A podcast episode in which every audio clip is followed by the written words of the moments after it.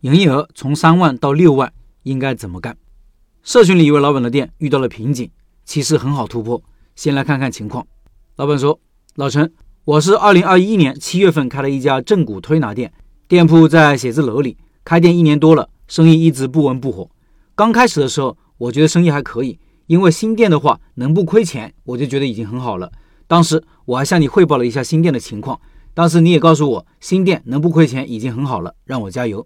但是陆陆续续一年多了以后，店里的营业额一直保持在三万左右，最多的一个月做了四万多一点。除去人工、房租、水电，其实基本上没什么利润。因为店铺在写字楼里，所以我们主要做大众点评和美团上面的生意。我们的房租每个月是一万二千五百，物业费是一千一百。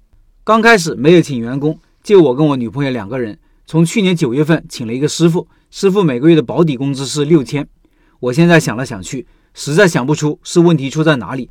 因为我们点评里的星级也到了五星，好评率目前达到了百分之九十八，顾客是很满意的。我应该怎么办呢？以上是这位老板的情况，下面是我的一些看法。有些时候啊，真是当局者迷。这位老板的问题是啥？很明显，宣传不够啊。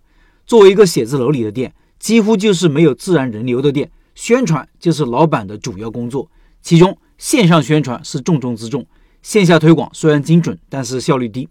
显然，光靠一个点评网引流是不够的，必须加上抖音、快手、小红书之类的平台。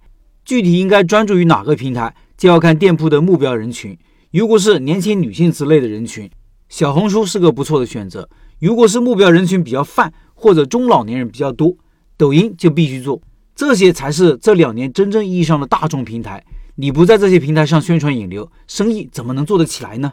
这位老板经过一两年的运营，已经证明自己的产品是被市场接受的。剩下的要做的就是拼命增加一波新流量，增加一波新顾客，才能让营业额上一个台阶。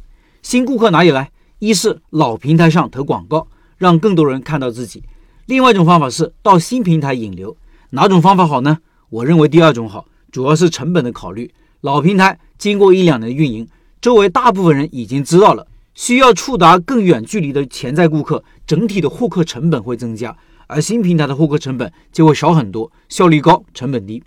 老板增加一个师傅的做法是对的。刚刚说了，他的主要工作应该是宣传，而不是帮客人按摩。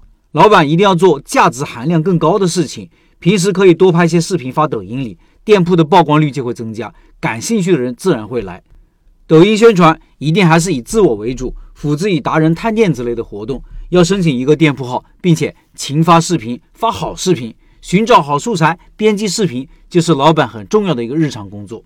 像案例中这种情况，有两种做法：一是慢慢来的方式，先建号，然后拍视频发抖音。新号开始是没什么流量的，要一段时间以后，观看的人才会多一些，店里的客流也会随之增加。发视频发到什么时候会有效果呢？这个要看老板的个人成长速度，成长快。可能一两个月就要营业额大幅提高的，有些人甚至直播都会搞起来，员工也要随之增加，一个增加到两个或者三个。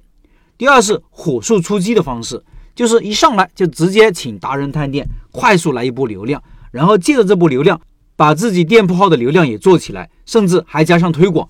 这种方法要求自己的接待能力够，生意没起来的时候就要把师傅招到并且培训好，否则来了一波客人接待不好，不仅浪费钱。还会把店里的口碑搞坏。